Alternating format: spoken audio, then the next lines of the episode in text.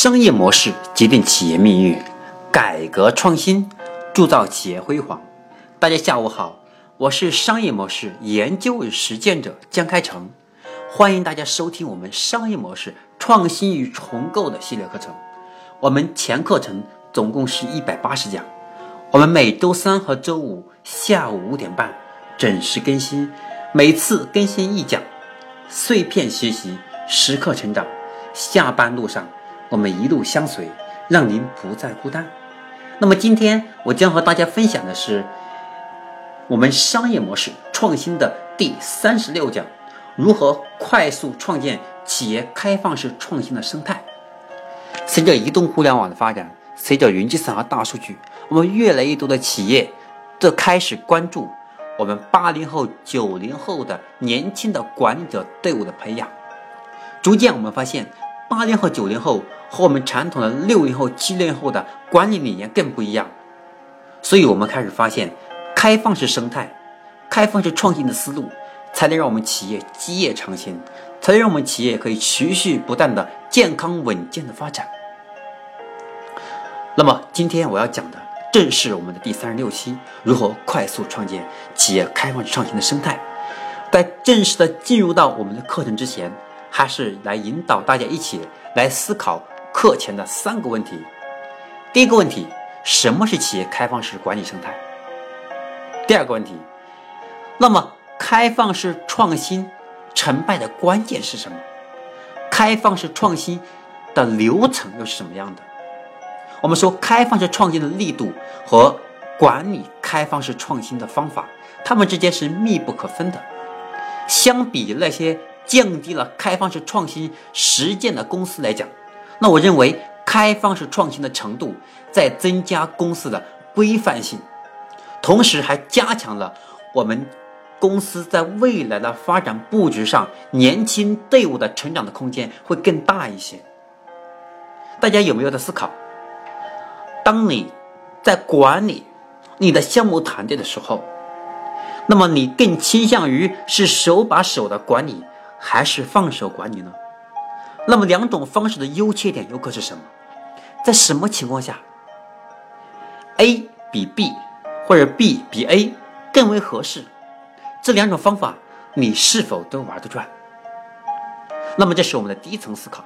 那么第二层思考是随着移动互联网、新媒体的发展，还有协作工具的出现，我们发现新的管理体系，我们的开放式创新。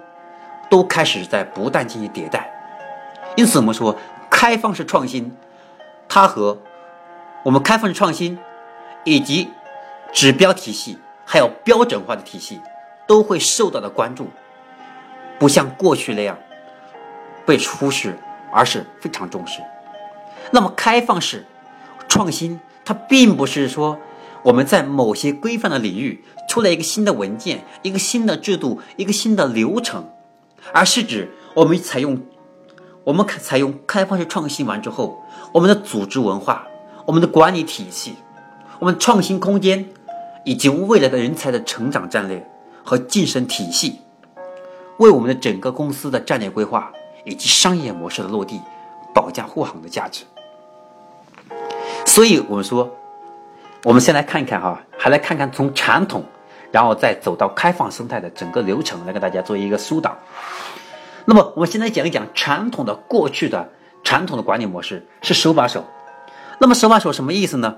手把手是领导者将员工或者团队的成员看得死死的，并插手他们在任意一个特定的环境、一个特定时刻所做的几乎所有的工作。那么在这种管理的案例当中，不管是涉及的是资源还是项目，那么管理者都需要，或者至少自己觉得需要参与到员工的工作当中所有的方面。就像我过去，对吧？那么我过去我在五八同城，还有过去我自己创业的时候，那我的团队，那我我基基本上刚开始的时候都是每天早上要正常开开早会，然后开完早会之后，开始给大家布置工作。然后布置工作之后，在整个今天一天，员工不管出去，啊，员工去见客户，那我会第一时间他要给我反映在客户谈的现场如何，遇到哪些困难。回到公司以后，他要做总结，晚上下班，他还得给我写今天的总结报告。那么他今天所做的每一件事情，我都了如指掌。那么对于我们传统的管理来讲，我会认为已经做得很好了，对吧？因为我会认为说每个员工每天在干什么，干得怎么样，我很了如指掌。那么到今天，我就认为过去的方法太传统了，已经不实用了。当我管一个人、两个人、三个人的时候没问题，那么如果我管你一百个人呢？我管你两百个人呢，他就不行。另外一个八零后、九零后。你是越管他，他越不听话；你越管的话，他越不敢往前走。而是你给他一个目标，给他一个原则，给他一个激励，给他一个方案，他就能够按照自己的方向，不但按照自己的处理问题的方式，能够比我处理的更好。所以就由此产生，我们要从开开放式管理上，从开放式创新上，是提升我们企业的管理效率，提升我们企业的人才利用和。我们的现有的人力结构，还有我们的企业的开放式的生态，进行重新的调整。那么，还是继续回到我们过去的传统的管理和开放式管理，还有放手式管理，我来进行进一进一步的沟通。那么，在一开始的时候呢，我认为手把手那种方法还优点比较明显，因为它能够管理员工深入到工作的方方面面。因此，对于任务的最新正进度，哈是了如指掌，并且随时都预备好有哪些需要去救火的地方。那么，从另外一个角度来看，从员工的角度来看的话，如果他非常缺乏，或者是刚入职场的时候，那么有领导能够手把手的在旁边教，当然是件好事，对吧？那么换个角度来，再从另外一个角度来看，如果是个职业经理人，很有经验的职业经理人。如果我们用这种方式，那么他就会很逆反。为什么？因为一个人他过去的经验是很值钱，过去经验能够把工作干得更好。如果到一家新公司里面的时候，如果说我们用过去的传统的思路束缚到让他无法发力的时候，他就会觉得很累。因此，这是我们说过去的传统的非创新的管理模式啊。那我们再来看看这个。我们再还是继续来看啊，关于手把手啊这种管理模式，给我们现在带哪些的弊端？手把手的管理啊，首先会占会占据我们高级经理人或者是项目经理大量的时间，那么他们在其他资源管理上的时间就更少更少，没有时间去思考战略，也没有思考没有也没有时间去思考战术，而是把大部分时间浪费在细节上。而细节表面就能成败，如果大方向都没没有把握好，都没有去研讨，而都是在放在细节上的时候，很有可能细节像一个深坑一样，把人的精力和财力、人力都陷进去完以后，结果自己方向走偏了都不清楚，所以它风险是很可怕的。相同时，对于经验丰富的员工来讲，它不是一个可以长期实行的一个好的管理方法。不太可能让那些能够自我激励的个人感到满意。一个优秀的领，一个优秀的经理人，那么要懂得分权，对吧？要懂得转接责任。一个上级不是什么决策都要自己做，而是明确自己的工作委托给谁，委托给下级的谁，他也能清晰的判断委托给谁，委托给谁之后，能更好的完成这个任务。OK，相比而言，我们再来看看开放式创新带来的我们的管理的革命。那么就是一个典型的代表是放手式管理。那么所谓的放手式管理，它是基于这样的一个理念啊，是大多数员工或者是项目团队的成员，在没有管理人员直接介入的情况下，都能够以技艺成熟。并且能够自我激发、自我激励，对吧？这种方式来是自己做一些决策。俗话来说，这就是我雇你的原因呢，对吧？就这个意思。那么，采用放手式管理的经理人来讲，通常会雇佣那些觉得自己可以把工作做得好，并对放手式管理方法有一定信心的人。那我在这里举个例子，像我过去自己创业的过程中。我很少去公司，我会充分的授权给总监，给我们销售人员，然后百分之七十以上的事情他们能自己做决策，另外百分之三十的事情，比如说合同的金额，对吧？大于多少金额？还有合同的哪些条款客户有调有调整的，不能按照知识来走的时候，我才会出面去协调，或者是教大家怎么处理这个问题，甚至我参与处理。其他情况，其他的小事一律大家自己完成。这就是跟前面手把手相比而言，它更有优势的地方。这样员工的空空间会更大。如果我们按照手把手的方式，很有可能会把一个人才把它变成愚者。为什么？因为他的思想、他的做法都完全是被别人的思想控制了，他不需要思考问题，就按照别人方法去做就行了。那么这个事这个事情如果持续下去的话，那么一个人的大脑长期不用就会生锈的呀。所以以后让他自己再办事，他就变傻了，对吧？所以我们很多时候我们要相信，在任何时候。员工都能够为公司或者项目去做出明智的决策。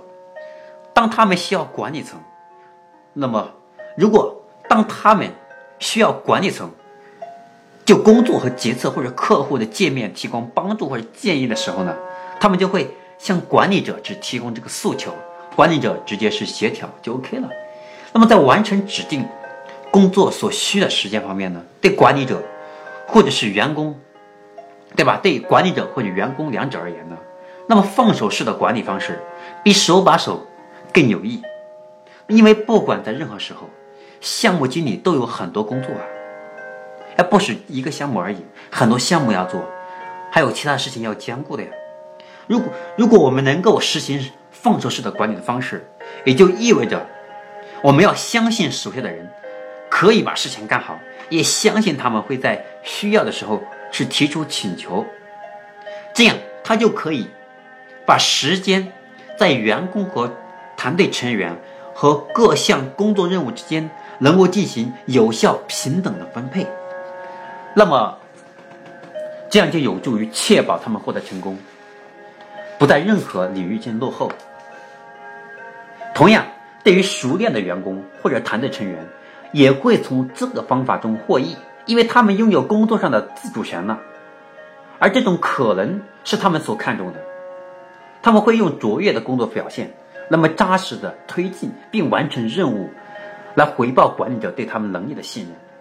就像我们平时跟小孩沟通一样，对吧？我们的家长、各位听众，对吧？各位老师、各位创业者、各位企业家，甚至各位家长，当我们跟孩子沟通和员工沟通是一样的。当我们经常会限制他自由的时候。经常强制性让他按照我的方法去做一件事情的时候，这个小孩子的表面上不反，他不反不反对，或者是微笑的支持，其实内心里面他是不接受的，所以他做事情就是像磨洋工一样，这个结果肯定不如意嘛。那么我何不惜这样的呀？这个事情让他用他的方法去做，我只要告诉他这个事情是什么，方向是什么，原则是什么，我要什么结果，你什么时间能完成，就为就可以了。所以我们要让我们的员工，让我们的中层管理者能够起到，能够起到一个授权所带来的核心的价值。所以我认为这种放手式啊、开放式创新管理的方式，那么它能够让我们更快的做决策，能够员工提供更好的发展空间。就像京东和阿里，对吧？那么他们为什么这么拼呢？特别是阿里巴巴，为什么他们能够上班可以带宠物呢？按照道理说，我们员工应该就二十四小时，除了，对吧？二十四小时除了吃饭、睡觉、下班，那么正常的工作的八个小时，那只能工作呀，还还能玩宠物。那为什么西方国家他们有，特别像美国，他们可以直接采用，对吧？不用说早九晚五这种方式呢？这是因为我们想给员工更好的空间，能够让员工上班有更好的工作环境和心境，能够让他们自发更努力的是把自己的工作干到极致。当一个人长期被迫按照别人的方法去执行一个事情的时候，时间长了，这个人脑袋就会生锈。那么再让他自己独立去解决一个问题的时候，大凡让他自己独立去完成，结果都不尽人意呀，对吧？所以这种企业需要一个有经验丰富的经理人对员工或者是管理团队进行进行这个有效的评估，以了解这个人适合什么样的管理方式。那么在这里啊，跟大家再深度去交流一下。那么对于我们开放式创新，在未来不仅是管理上的一个开放式生态，那么还要在企业未来规划上，也要做开放式生态的管理的这种这种这种思路。在规划你的项目的时候，你使用的客观的方法，还是用你自主思考的方法？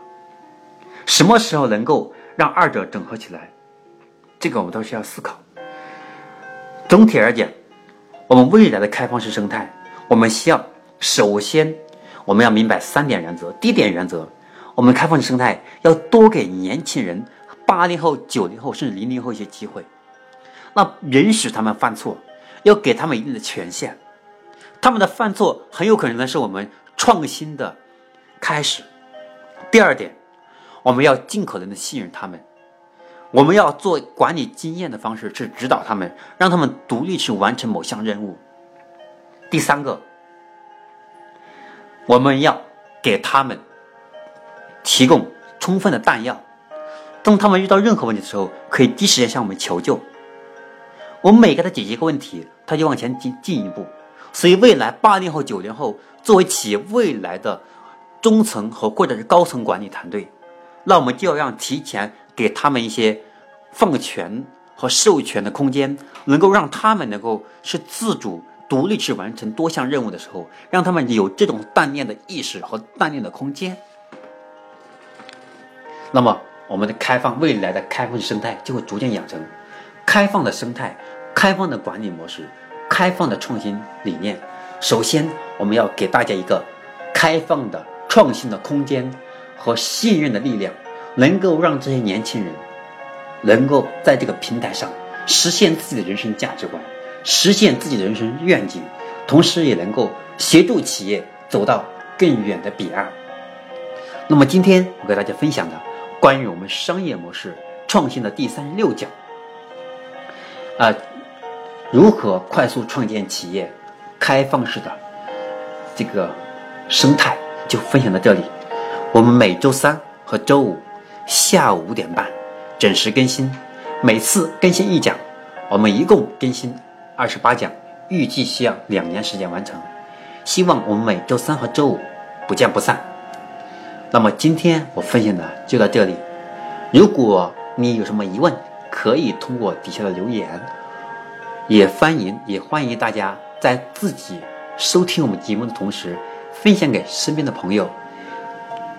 当我们每个人。